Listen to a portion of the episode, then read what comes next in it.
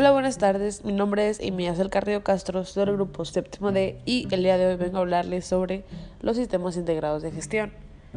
Primero que nada, tenemos que tener bien en claro lo que es un sistema integrado de gestión. Bueno, un sistema integrado de gestión es una herramienta en la que se plasma el protocolo a seguir a diario en una actividad de producción. Tener implantado este sistema permite optimizar recursos disponibles, mejorando la organización empresarial y el rendimiento, a la vez que se reducen los costes. Tenemos que tener en claro que un sistema así debe de cumplir con todos los puntos que están estipulados por las normas internacionales.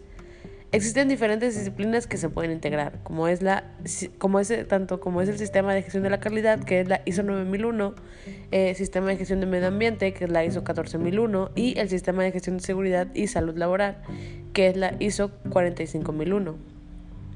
La integración de los distintos sistemas de gestión que una empresa tiene implantados es posible gracias a que estos comparten rasgos comunes. En ese sentido, las normas de referencia otorgan flexibilidad a las organizaciones, pero hay que tener en cuenta que independientemente de la forma elegida, eh, se debe cumplir con los objetivos que éstas establezcan. Puede darse el caso de que la integración sea parcial, es decir, que la integración del sistema esté formada solo por dos de los sistemas de gestión que hablamos al principio. Con el paso del tiempo van surgiendo nuevas normas internacionales que pueden formar parte de un, sistema de gestión integrado. El propósito de estos sistemas está relacionado con las mejoras en el rendimiento de la empresa, reducción de gastos y conseguir un funcionamiento con equilibrio. Se puede entender que los procesos cumplen diferentes niveles de calidad según se hayan marcado. Al ser una herramienta que engloba una gran serie de disciplinas en un mismo ámbito, genera el ahorro de recursos, esfuerzo y aumenta la eficacia de los procesos. Se optimiza el rendimiento del negocio cambiándose diferentes sistemas, ya que todas las áreas se quedan equilibradas y ninguna de ellas se debilita. Ya teniendo esto, todo esto en claro, otra de las cosas que también tenemos que saber acerca de los sistemas integrados de gestión son los beneficios concretos que estos aportan dentro de una empresa.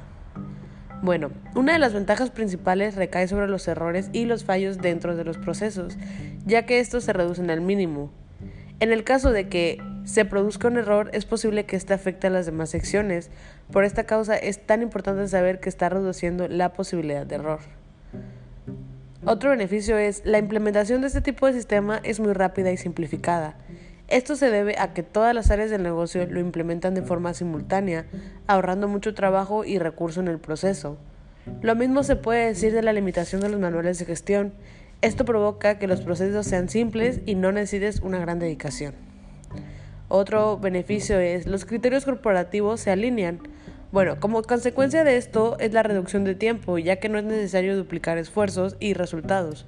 En muchas empresas hay problemas de comunicación entre diferentes departamentos, lo que genera tareas afectadas en la duplicidad. Un sistema integrado anula estos casos. Otro beneficio es gestión de la información con mayor facilidad, ya que se desplaza en diferentes niveles y departamentos en igualdad de condiciones.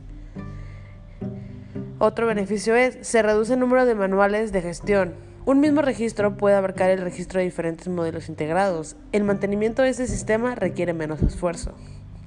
El siguiente punto es, la implementación la implantación, perdón, la implantación del sistema es más rápida, ya que se hace paralelamente en todas las disciplinas que engloba.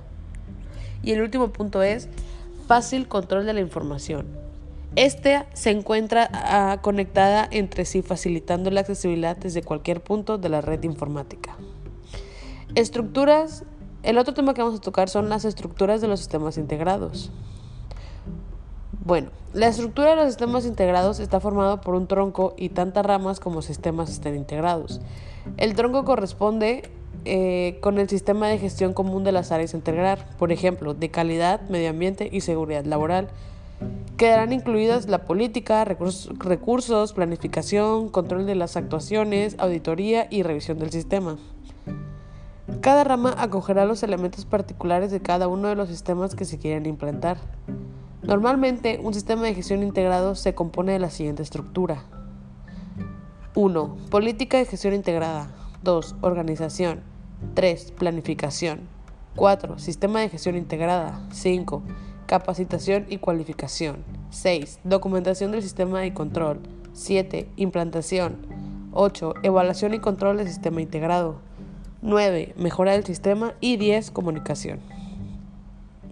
Bueno, ya por último, también tenemos que tener en claro que para lograr una implantación efectiva de un sistema integrado es necesario el compromiso e implicación de todas las personas que participan.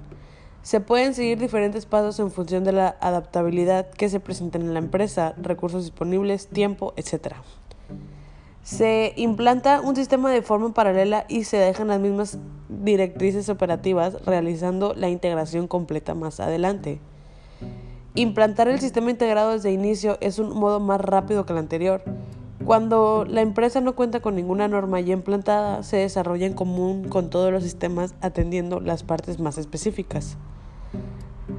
Eh, la integración de los sistemas establece como conseguida cuando 1. Designan un único responsable del sistema. 2. Incorporan el sistema de gestión en todas las operaciones de la empresa. 3. Se elaboran los mínimos registros y documentos. 4. Los objetivos, metas y la política están relacionados entre sí. Eh, bueno, esto ha sido todo por mi parte. Muchas gracias por su atención.